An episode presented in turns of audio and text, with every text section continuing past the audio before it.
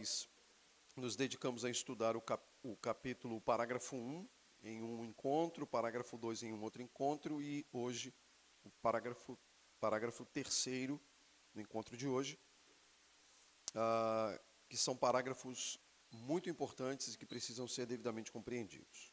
Então, se você tem o livro físico, você pode abrir na página 22. Se você tem o um aplicativo, basta achar aí a segunda confissão londrina no aplicativo, você consegue também acessar aí o capítulo que fala de Cristo como mediador, que é o capítulo 8, e especificamente o parágrafo terceiro. Ah, eu vou ler aqui ah, o parágrafo terceiro, vou pedir que você acompanhe, e depois nós vamos caminhar pelo conteúdo desse parágrafo. Parágrafo 3 do capítulo 8 diz assim: Em sua natureza humana, assim unida à divina, na pessoa do Filho, o Senhor Jesus foi santificado e ungido com o Espírito Santo sobremaneira. Nele se encontram todos os tesouros da sabedoria e do conhecimento, porque aprouve ao Pai que nele habitasse toda a plenitude, a fim de que, sendo santo, inculpável e sem mácula, e cheio de graça e de verdade, ele fosse plenamente qualificado para exercer o ofício de mediador e fiador, ofício que ele mesmo não tomou para si, mas para o qual foi chamado por seu Pai. E o pai lhe conferiu às mãos toda a autoridade e julgamento e ordenou que executasse essa autoridade. Capítulo 8, e temos tratado dele nos últimos domingos, ele é um capítulo que vai mostrar a condição de Cristo como ah, o Filho de Deus, obviamente, como o Deus que se fez carne, obviamente, mas a ênfase tem recaído principalmente no papel mediador desempenhado por ele, que é um papel que está muito claro para nós, principalmente, mas não apenas, mas principalmente no livro de Hebreus.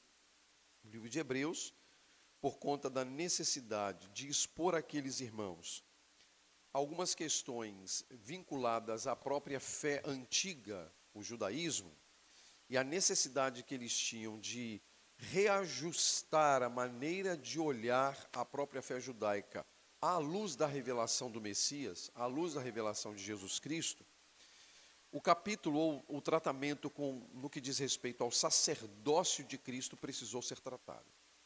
E talvez seja o ponto mais amplamente tratado em Hebreus. Por quê? Você já observa que o autor de Hebreus começa a trabalhar o sacerdócio de Cristo no final do capítulo 4 de Hebreus. E esse tratamento ele se estende até o capítulo 10.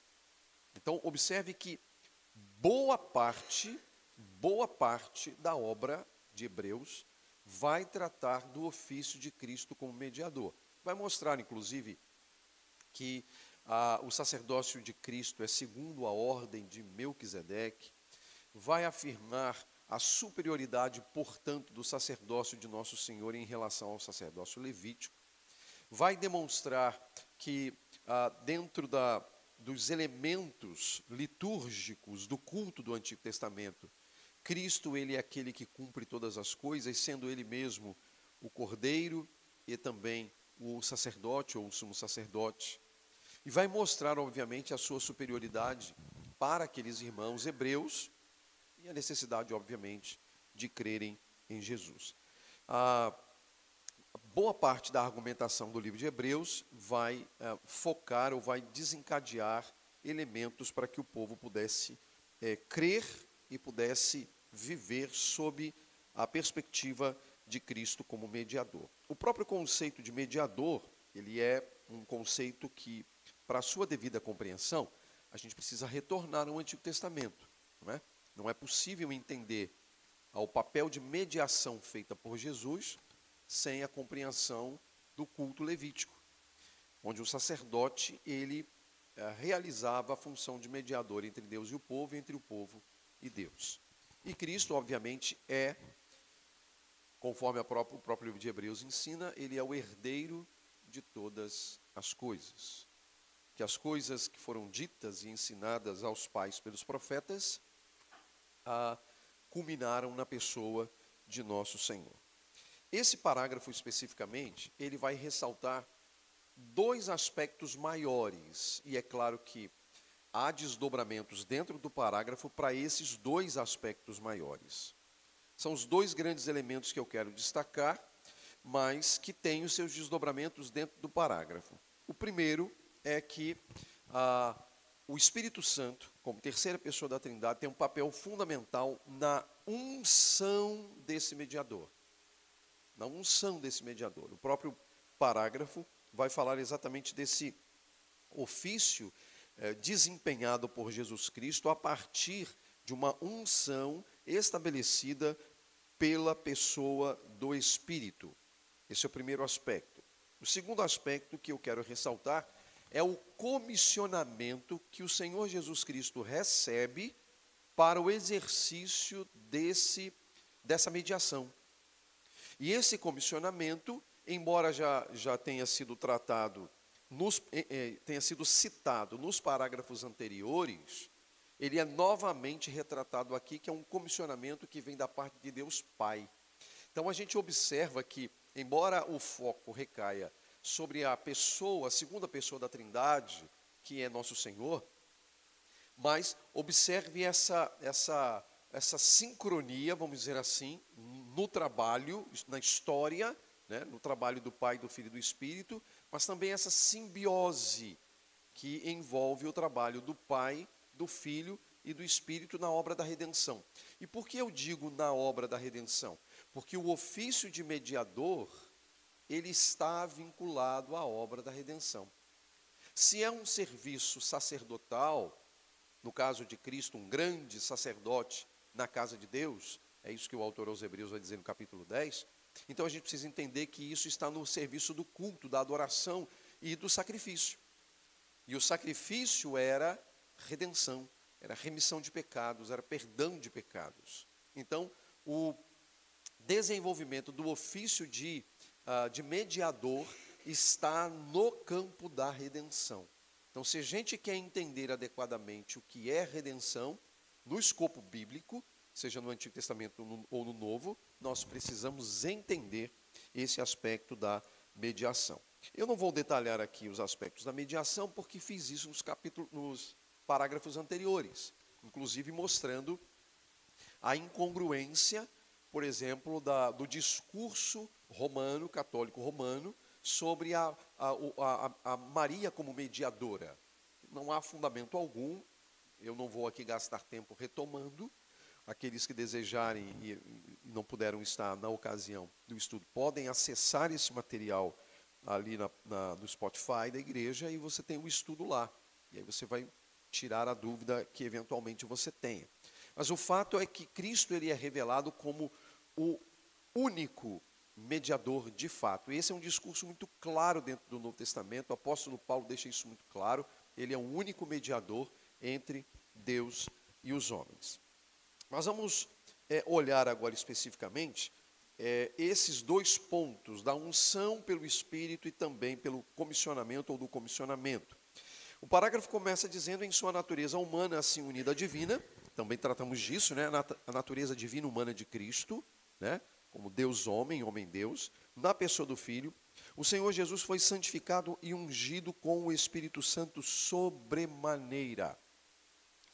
Por que, que os nossos pais na fé é, ressaltaram esse aspecto da unção sobremaneira, essa unção com o Espírito Santo sobremaneira? Porque isso é, de certo, em certo aspecto, o cumprimento das expectativas do Antigo Testamento. Ah, nós usamos muito a nomenclatura Cristo né, para se fazer referência a Jesus, e de fato ele é o Cristo. Cristo não era um sobrenome de Jesus, ele não nasceu e lá no cartório de Belém ah, o José pediu para colocar lá Jesus Cristo como sendo o sobrenome de Jesus. Não. Cristo, na verdade, é um título.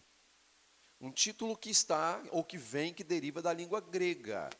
Mas que, na verdade, é o correlato do hebraico que nós conhecemos como Messias. Cristo é o termo grego para o termo hebraico Messias. Havia uma expectativa messiânica no Antigo Testamento. Há uma, uma expectativa messiânica no Novo Testamento. Há uma, uma expectativa messiânica pautada nos profetas do Antigo Testamento que anunciavam a vinda do Messias. E isso não apenas ali a partir do cativeiro babilônico. Você vai encontrar em Moisés, mas se você quiser retroagir, você vai encontrar em Jacó, nas bênçãos que ele dá aos seus filhos. Se você quiser retroagir, você vai encontrar em Abraão. Se você quiser retroagir, ele vai encontrar nas bênçãos aos filhos de Noé. Se você quiser retroagir, você chega ao Éden, você chega a Gênesis 3, e a promessa daquele que viria para esmagar a cabeça da serpente. Ou seja, a expectativa messiânica é uma expectativa que perpassa todo o Antigo Testamento e tem o seu cumprimento naquilo que nós chamamos e conhecemos do Novo Testamento. Portanto, Cristo, Messias, é o título de Jesus. Só que o Messias, o Cristo, por conta das suas relações como, ah, como profeta, como sacerdote, como rei, que são ofícios que derivam da sua condição messiânica, precisavam de quê? De uma unção. No Antigo Testamento não era isso que acontecia? O profeta era ungido, o rei era ungido, o sacerdote era ungido. Cristo é esse ungido, porque Cristo e Messias, no português, podem ser traduzidos como ungido. Jesus ou ungido, ungido pelo Espírito Santo. Né? E nessa unção, os nossos pais na fé é, também testificaram que nele, em Cristo, no Messias, no ungido, em Jesus, habita todos os tesouros de sabedoria e do conhecimento. Essa era uma consciência que o cristianismo primitivo possuía. Paulo, o apóstolo, escrevendo aos Colossenses, você pode abrir aí a sua Bíblia, no capítulo 2, no versículo é, 13, é? ele vai mostrar, perdão, 3, ele vai mostrar essa realidade de habitar nele todos esses tesouros. Veja só o que diz o apóstolo Paulo no capítulo 2, verso 3 de Colossenses. Nele, fazendo uma referência, portanto, a Jesus, se você pegar os versículos anteriores, ele está falando da pessoa bendita de Jesus.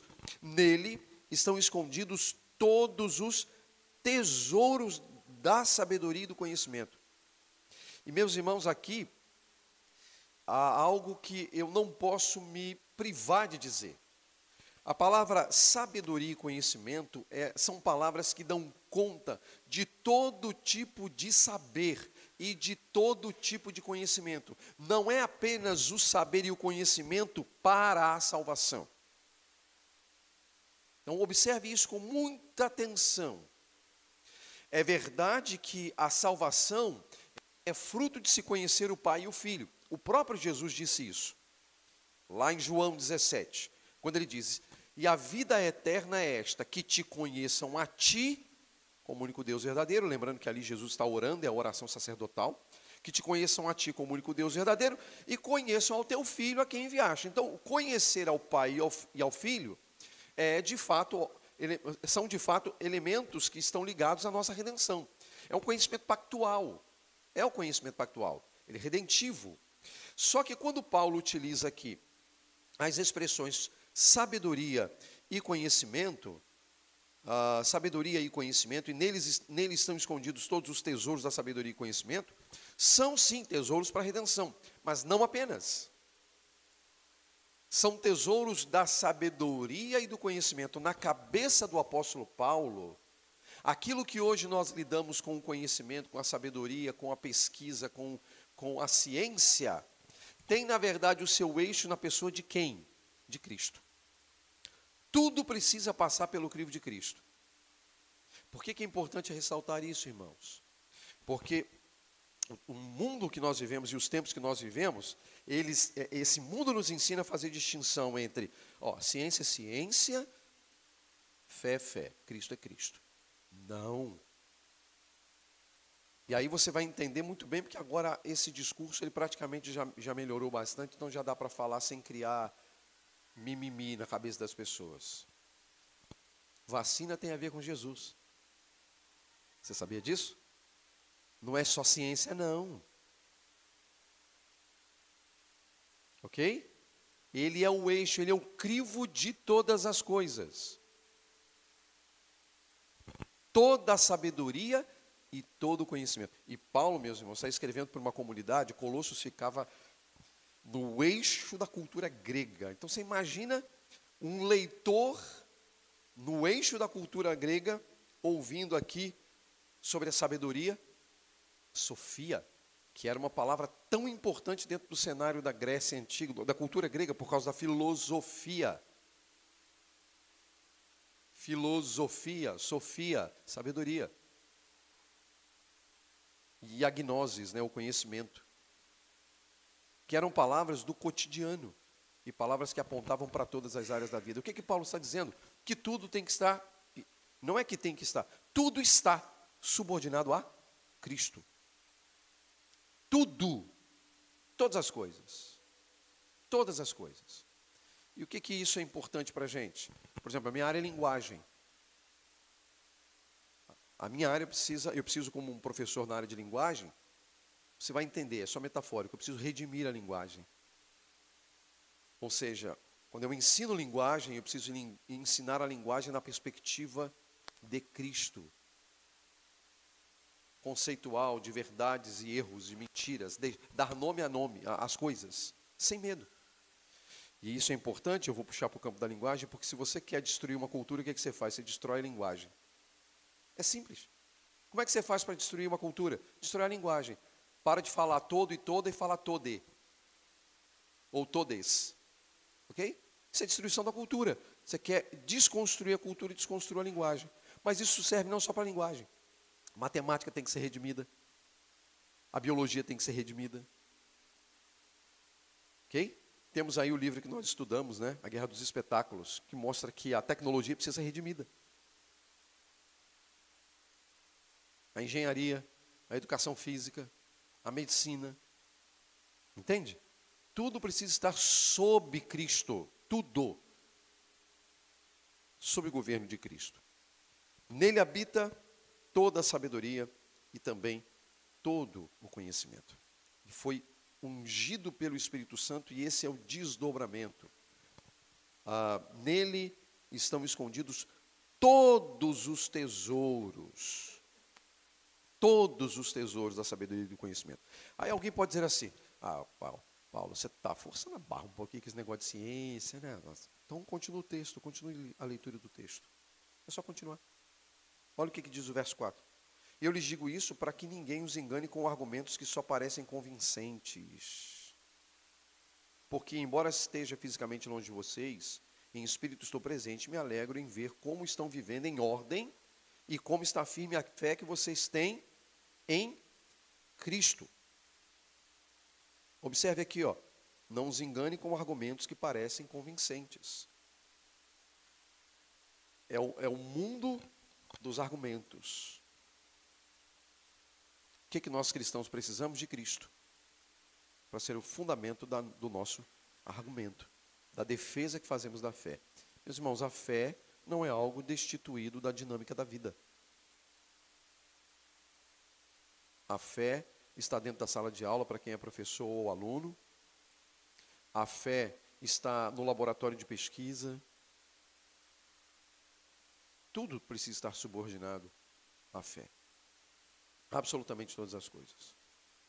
Eu conversei uma vez com uma, moça que ela, ela, trabalha na área de pesquisa e ela trabalhava, trabalha numa empresa e, e essa era, era o, era o, é, a grande luta dela. Ela trabalhava numa empresa que ah, prestava serviços para o Estado é, com relação a essa questão transgêneros. Né? Então, é, um, um, um, um, rapaz que é, que é homem, mas se sente no, é, é, que é moça, mas se sente no corpo de homem, ou a moça, você sabe dessas encrencas aí, né? As pessoas iam lá para fazer os exames e ela precisava dar o laudo, né? Precisava dar o laudo. E, a guerra dela era: eu não creio nisso, eu não acredito nisso, mas agora eu preciso lidar com a questão da fé. Como, como é que eu vou lidar com isso aí? Então, ela entregava, entrega os exames, e se, se é pedido a ela uma, uma opinião, ela disse, ah, não, se é homem, se é homem é homem, se é mulher é mulher. Não tem esse negócio de se sentir no corpo de. Só que isso trazia e traz problemas para ela no trabalho, porque isso vai lhe dar perseguição por causa da fé. Mas ela tomou uma decisão. Ela precisa dizer a verdade. Ou seja, o que é isso, gente? Subordinar Cristo. É Cristo. Vai trazer perseguição? Vai trazer. Nós temos em nossa igreja uma moça que foi perseguida fazendo jornalismo. A ponto de da, da, da turma se juntar exigindo que ela não se formasse junto com a turma. Não estamos falando lá de alguma coisa no Afeganistão, não, gente. Nós estamos falando de uma realidade de volta redonda. E de uma moça que não pode atuar na área dela porque todas as portas se fecharam para ela. Por quê? Por causa da fé. Vocês sabiam disso? Não vou dizer nome, não. Mas tem, está aqui, ó. Por causa da fé, ela não consegue trabalhar na área dela, que é o jornalismo. E você sabe por quê, né? Jornalismo. Cristo, e nele se escondem todos os tesouros de sabedoria. É o que diz o texto. Mas há um outro aspecto que é o aspecto do comissionamento feito pelo próprio pai. O pai comissionou o filho, né? Diz o texto que o ofício, esse ofício ele não tomou para si, mas ele foi chamado por seu pai, que lhe conferiu às mãos toda a autoridade e julgamento e ordenou, e ordenou que executasse com autoridade. Essa é, essa é a, a realidade que nós temos aqui, né? Ah, no Evangelho de João, e aí você pode abrir lá, Evangelho de João, capítulo 5. Ele diz assim, verso 22, 5, 22. Além disso, o pai a ninguém julga, mas confiou todo o julgamento ao filho. Confiou todo o julgamento ao filho. E aí o texto segue, e aí um pouco mais à frente, o verso 27, e deu-lhe autoridade para julgar, porque é o filho do homem. Aí a gente pensa assim, mais uma vez, o verbo julgar aqui tem que ser aplicado àquele que creu e àquele que não creu. Então, aquele que creu não é julgado, não é condenado. Aquele que não creu é julgado. Então, está falando disso. Bom, eu não posso negar que também esteja falando disso.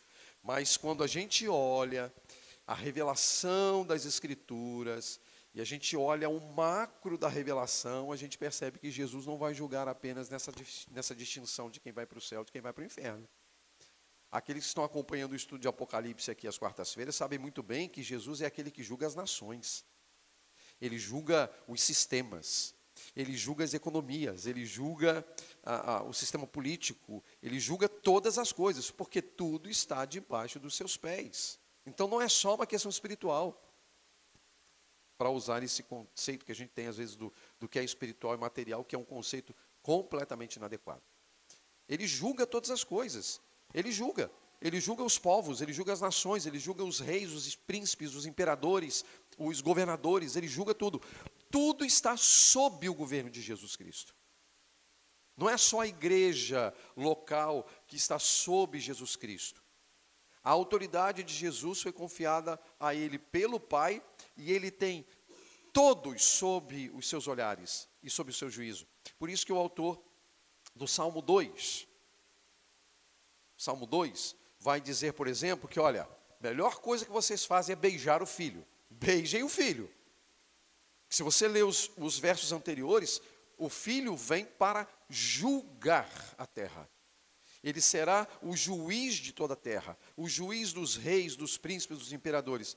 Meus irmãos, a loucura de mundo que a gente pode viver, eventualmente experimentar, está sob o governo de Cristo.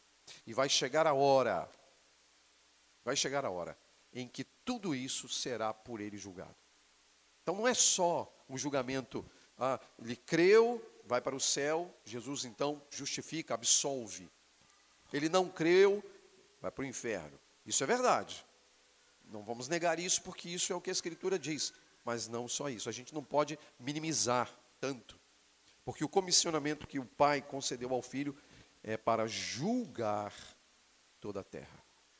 Então veja, se ele julga os sistemas do mundo, isso significa que ele precisa ter controle sobre os sistemas do mundo e tudo precisa estar sob o poder e a autoridade dele. Então, meus irmãos, não há um centímetro, alguém já disse isso, que não há um centímetro, se não me engano foi, foi Sproul, eu não sei se foi Sproul ou foi Piper. Foi Kuiper, né? Foi Kuiper, obrigado, Felipe. É, que não há um centímetro, um, um único centímetro, um, um único milímetro sobre a face da terra que não pertence a Cristo. Tudo pertence a Cristo. Tudo, tudo, tudo, tudo.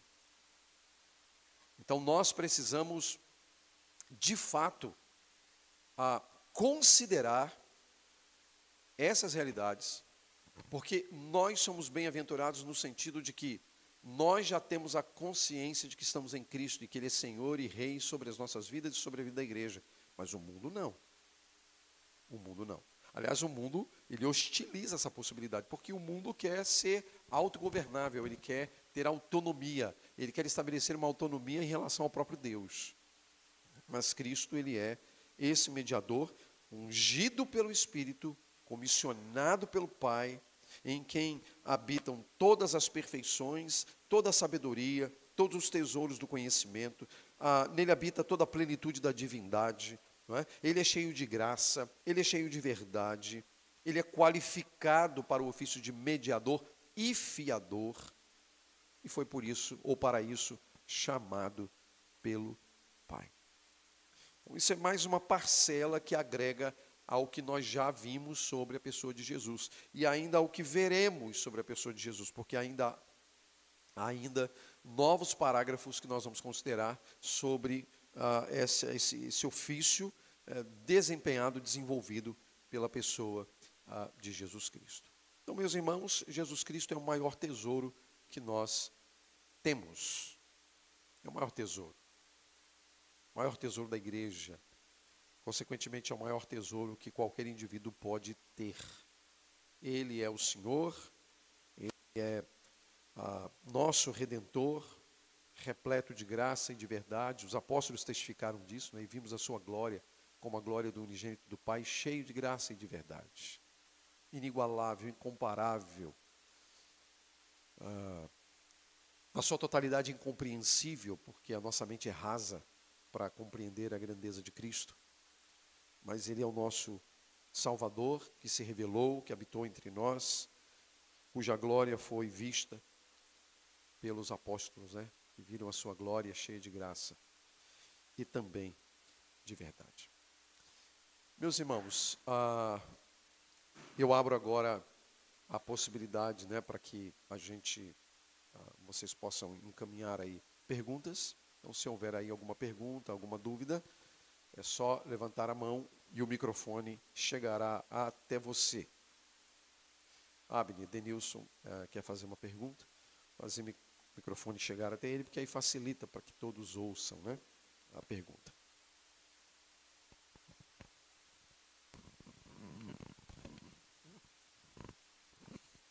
Bom dia.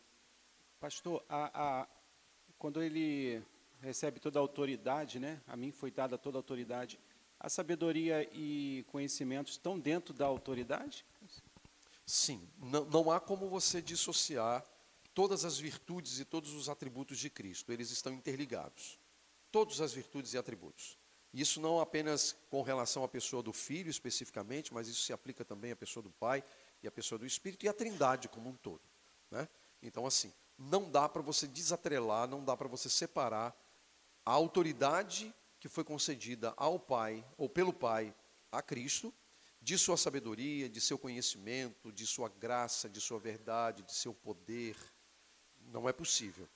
De fato, a, a, a, a autoridade, né, o, que pode ser aí traduzido como poder, como a capacidade de governar, porque essa é a ideia de autoridade, ela pode ser traduzida como poder também, ou com uma capacidade de governar, é, essa capacidade vem exatamente porque nele habita toda a plenitude da sabedoria e toda a plenitude do conhecimento, porque de outra maneira ele, ele teria alguns senões na capacidade de governo e na capacidade de exercer a sua autoridade. Então não é possível dissociar o conhecimento de Cristo e a sabedoria de Cristo são fundamentos para o próprio exercício da autoridade.